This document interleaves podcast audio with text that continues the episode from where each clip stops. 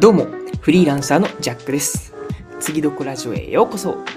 世界を旅しながら働く、そして新たなロールモデルを作るをテーマに、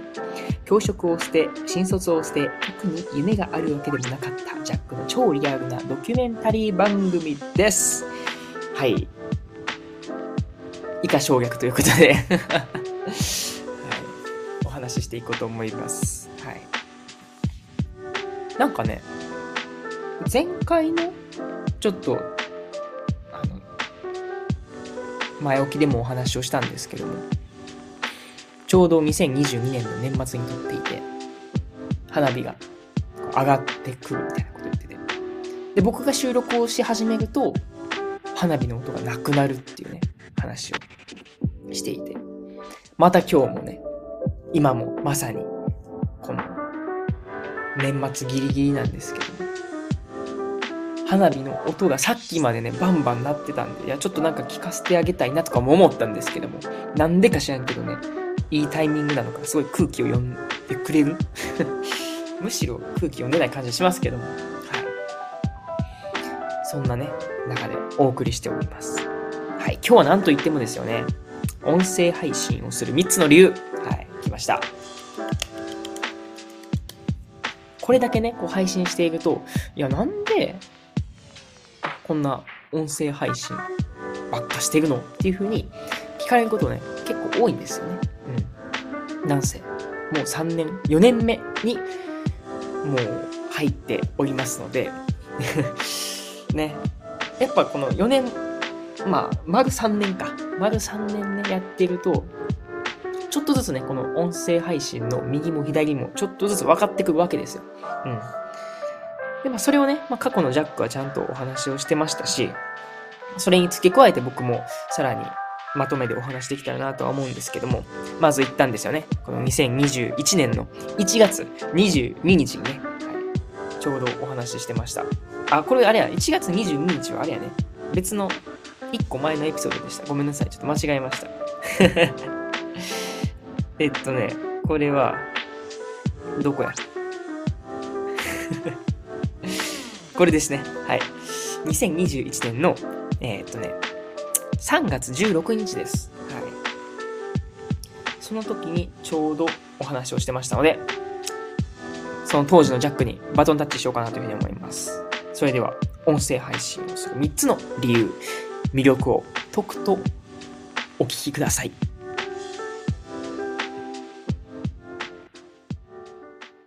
ジャックさん、次どこ行く？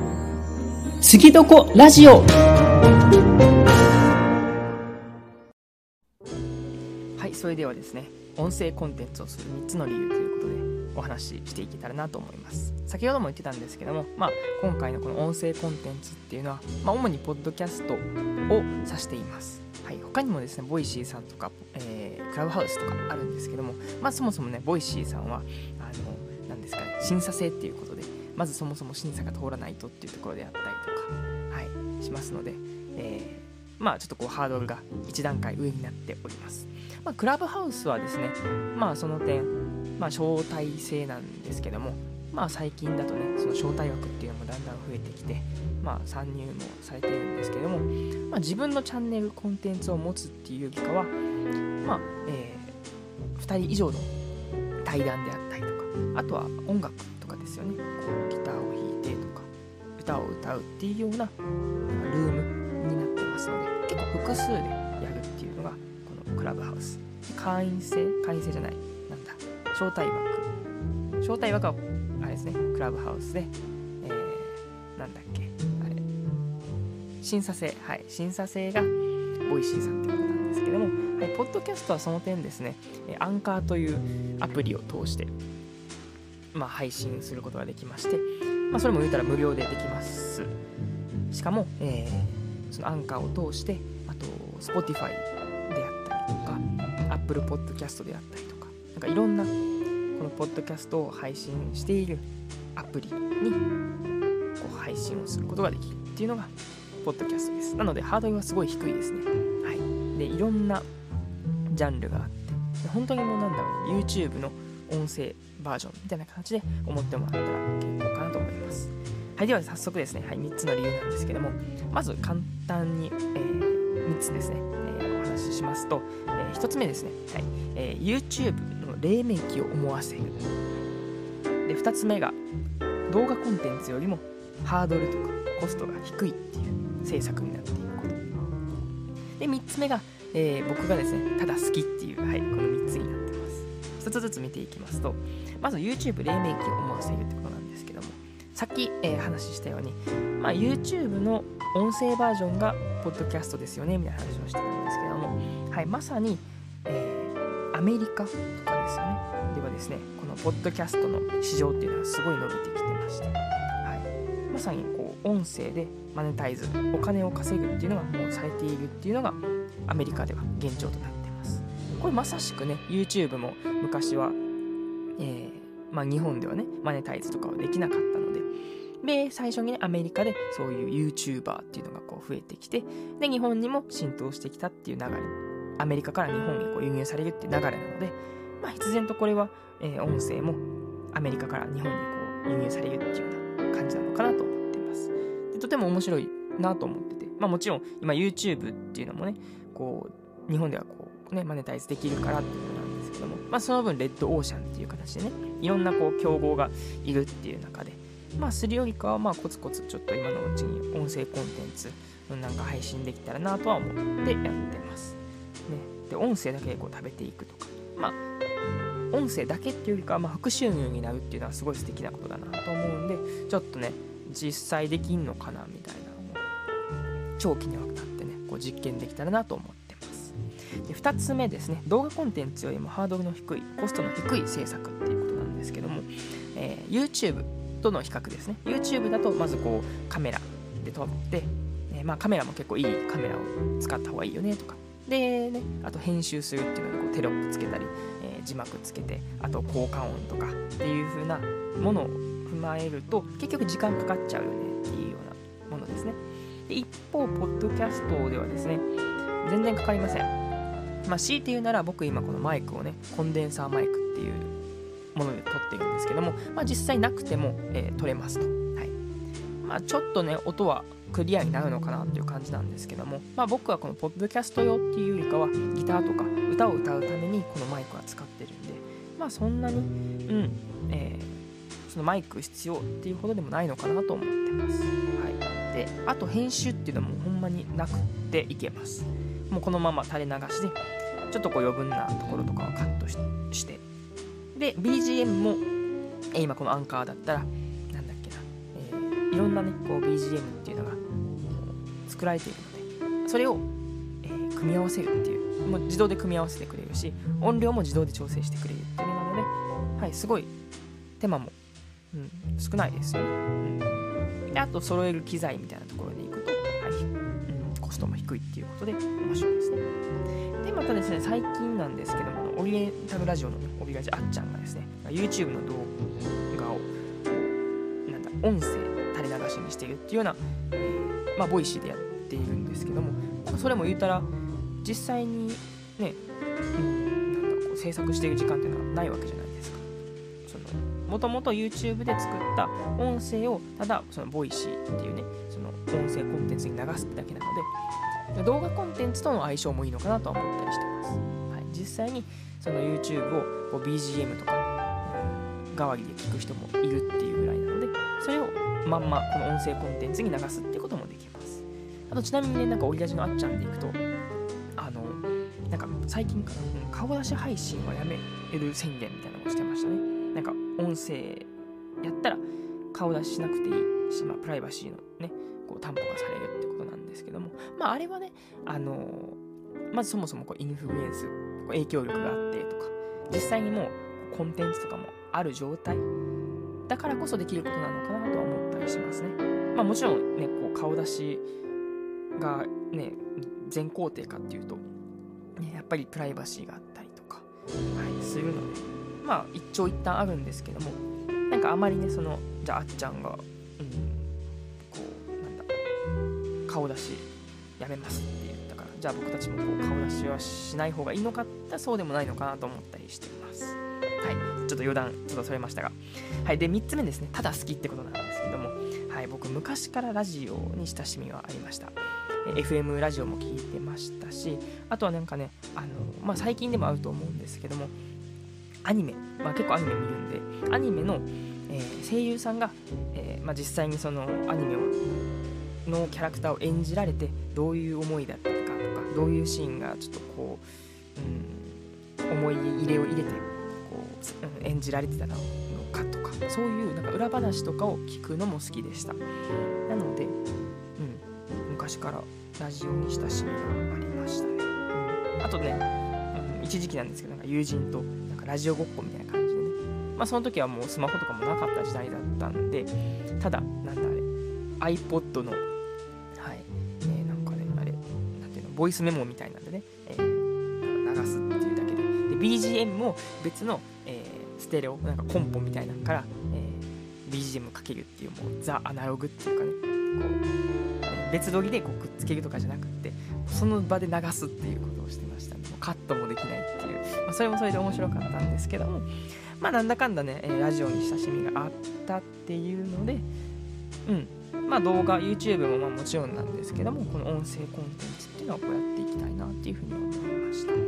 まあ、あとね今ちょっと思い出したっていうかあこれもいいなって思ったのが、まあ、シンプルに喋る練習になるっていうのがはい、えー、このポッドキャストの魅力なのかなとは思ったりしています。はい。まあ、何でもね、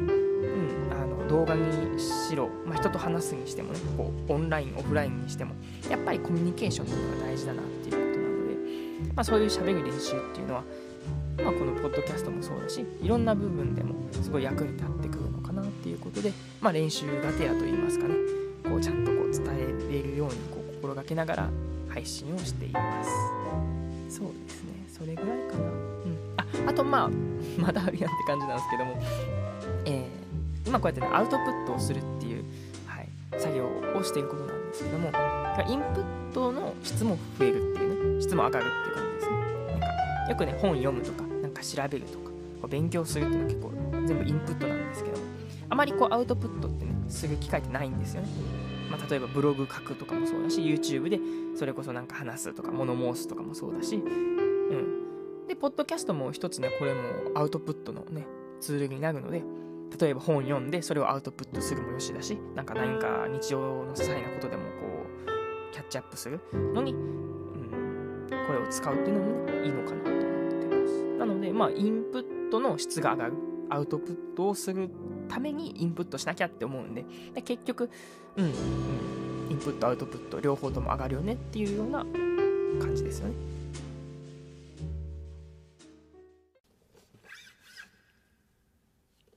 します。横浜ブルース潮の風に乗って君の香水の香りがした気がして振り返る君。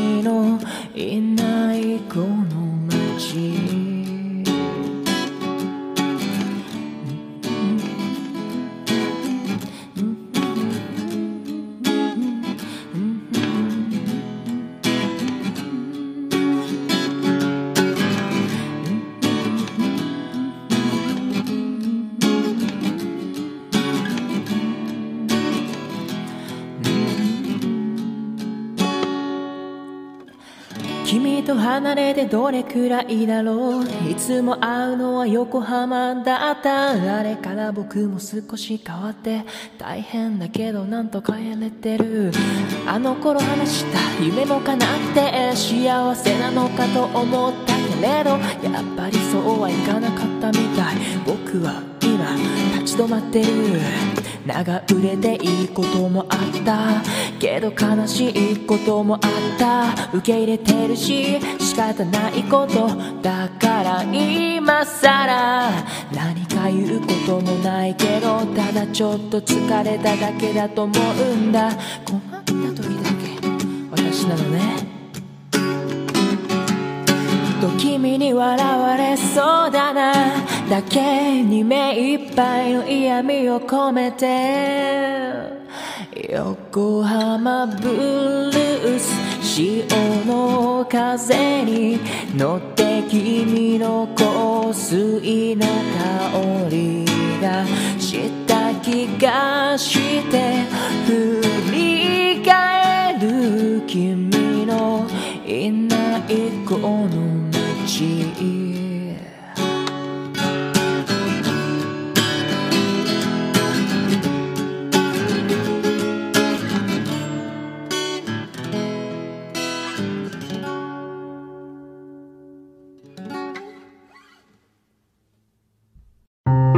ジャックさん、次どこ行く？次どこ？ラジオ。